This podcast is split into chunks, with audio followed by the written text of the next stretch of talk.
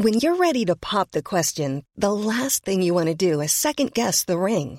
At Bluenile.com, you can design a one-of-a-kind ring with the ease and convenience of shopping online. Choose your diamond and setting. When you find the one, you'll get it delivered right to your door. Go to Bluenile.com and use promo code LISTEN to get $50 off your purchase of $500 or more. That's code LISTEN at Bluenile.com for $50 off your purchase.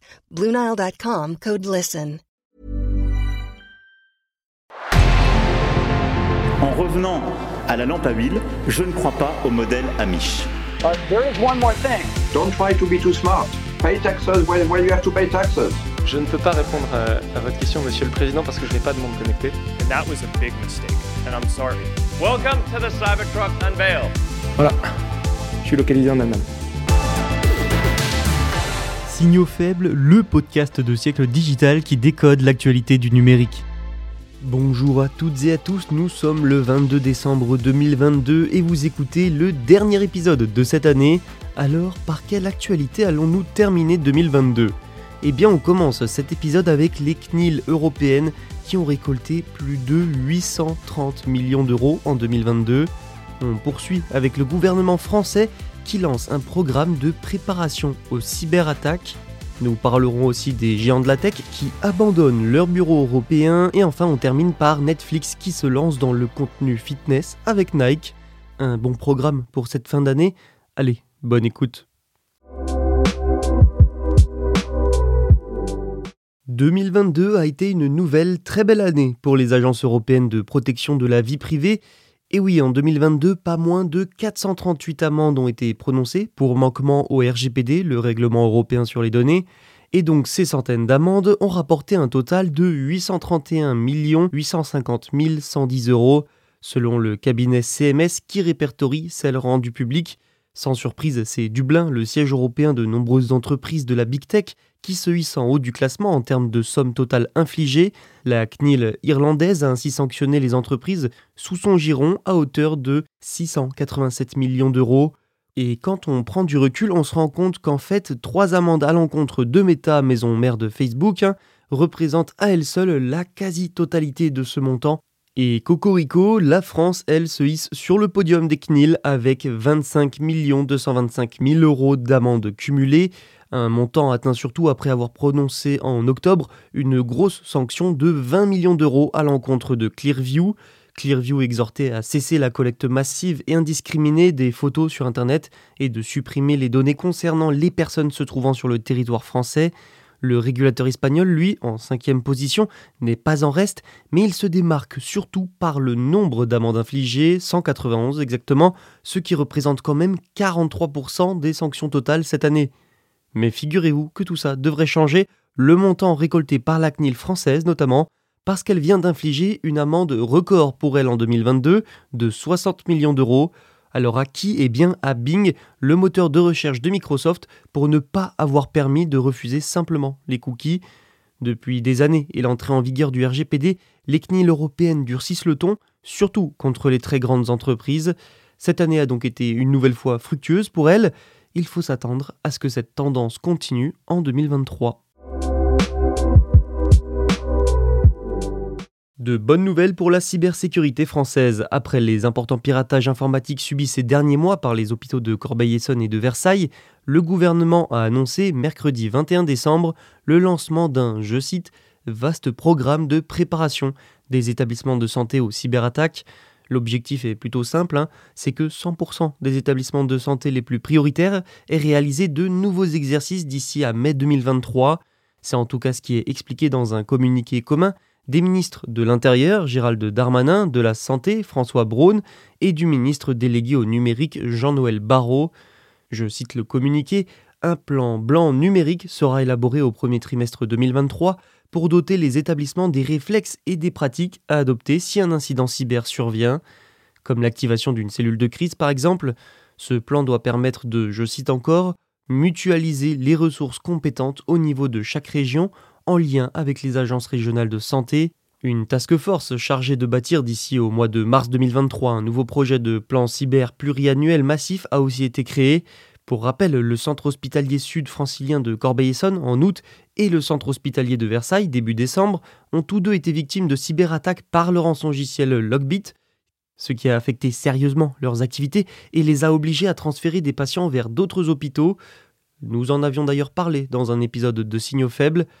En 2021, un total d'un millier d'attaques au rançongiciel ont été constatées en France selon le ministère de l'Intérieur et environ 260 000 procédures judiciaires liées au cyber ont été ouvertes, ce qui représente une augmentation quand même de 20% par rapport à 2020. Mais malgré cette formation, il est probable que les attaques informatiques continuent quand même d'augmenter en 2023, surtout les rançongiciels. Les géants de la tech fuient leurs bureaux européens. Les grands groupes technologiques se débarrassent de plus en plus de leurs bureaux, qui font partie de leur siège européen. Une nouvelle conséquence de la crise économique qui touche très fortement la tech. C'est aussi un coup d'arrêt après des années d'expansion. Alphabet, la maison mère de Google, Meta, la société mère de Facebook, et même Salesforce, le géant des logiciels d'entreprise, font partie de ces groupes américains qui cherchent désormais à abandonner les espaces de bureaux, loués à Londres et à Dublin notamment. Pour ces entreprises, c'est surtout un moyen de réduire les coûts, une mesure qui s'accompagne souvent de suppression d'emplois. Là où la conséquence est peut-être la plus importante, c'est en fait pour les propriétaires. C'est un gros revers de plus pour une catégorie déjà confrontée à sa pire crise depuis 2008. Il faut dire que la valeur des bureaux s'effondre hein, littéralement des deux côtés de l'Atlantique en raison de la hausse des taux d'intérêt, de perspectives économiques de plus en plus sombres et de l'augmentation du travail à domicile. Et oui, parce que cette dernière variable n'est pas à négliger, elle permet en grande partie d'expliquer euh, l'abandon des bureaux, l'émergence depuis la pandémie du télétravail et surtout donc sa démocratisation. Forcément, euh, dans ce cas-là, euh, plus besoin de bureaux. Google prévoirait de quitter au moins un de ses deux bureaux londoniens à Belgrave House dans le Victoria l'année prochaine. Google qui envisage aussi de sous-louer et d'abandonner une plus grande partie des bureaux qu'il loue actuellement à Londres. Encore une tendance qui devrait s'accentuer en 2023. Ça y est, Netflix se lance officiellement dans le contenu de fitness. Oui, oui, de fitness. La société a annoncé qu'elle allait commencer à diffuser des cours Nike Training Club dès la semaine prochaine. Le service de streaming publiera un total de 30 heures de séances d'exercice en deux lots distincts. Les programmes qui incluent des entraînements pour tous les niveaux de conditions physiques seront disponibles en plusieurs langues sur Netflix. Le premier lot de cours de fitness sera lancé le 30 décembre et le deuxième sera lancé en 2023. Un total de 45 épisodes feront partie du premier lot qui comprendra un peu toutes sortes de cours. Hein. Une fois ces cours publiés, les utilisateurs de Netflix n'auront qu'à rechercher Nike pour y accéder, tout simplement. Pour ceux qui ne connaissent pas l'application Nike Training Club, elle offre une gamme d'options pour les personnes de de tout niveau, de toutes conditions physiques, y compris de la musculation, du yoga et des entraînements à haute intensité dirigés par les entraîneurs certifiés de Nike. Nike Training Club peut à certains égards en fait être comparé à Apple Fitness Plus ou à Peloton. Les sociétés ont expliqué cette diffusion en affirmant que le fait de pouvoir passer de l'exercice physique à une de nos séries préférées est assez attractif. Cette décision de Netflix marque surtout une autre façon pour le service de streaming de se diversifier. Au cours de la dernière année, nous l'avons vu se plonger dans le monde des jeux vidéo avec le lancement de plusieurs jeux. Le fitness doit lui permettre d'attirer encore une autre catégorie d'utilisateurs et de garder les gens sur sa plateforme. Surtout, finalement, Netflix suit un peu le mouvement de ses concurrents. Nous avions parlé déjà du fait qu'aucune diffusion de compétitions sportives ne se fera sur Netflix, contrairement aux plateformes de streaming concurrentes comme Amazon Prime Video avec la Ligue 1 de football. Mais le sport attire, ça c'est un fait, et c'est un autre moyen, mais bien via le sport, que Netflix compte donc utiliser. Le moment de sortie de ses cours de fitness n'a lui rien d'une coïncidence, hein. c'est bien joué, parce qu'après les fêtes, beaucoup, beaucoup de personnes vont inscrire sport sur leur fameuse bonne résolution. En fonction du succès du lancement, Netflix pourrait décider d'ajouter encore plus de contenu de fitness à sa plateforme pour rivaliser pourquoi pas avec Apple Fitness et Peloton. Au-delà, l'entreprise pourrait même décider de produire son propre contenu fitness si cela peut lui amener suffisamment de personnes. Au moins, ça fait une solution de plus pour compenser les fêtes de fin d'année. En parlant de fêtes de fin d'année, je vous en souhaite de très bonnes. C'était le dernier épisode de l'année. On se retrouve donc en 2023 dès le 3 janvier, très précisément, pour de nouveaux épisodes chaque jour. Alors restez connectés et vous pouvez vous abonner pour être sûr de ne pas manquer la reprise. Chers auditeurs et auditrices, à l'année prochaine. Hey, it's Paige DeSorbo from Giggly Squad. High quality fashion without the price tag. Say hello to Quince. I'm snagging high-end essentials like cozy cashmere sweaters, sleek leather jackets, fine jewelry, and so much more. With Quince being 50 to 80% less than similar brands.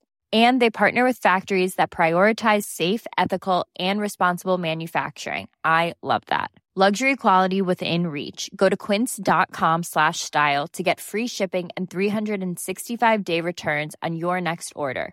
Quince.com slash style.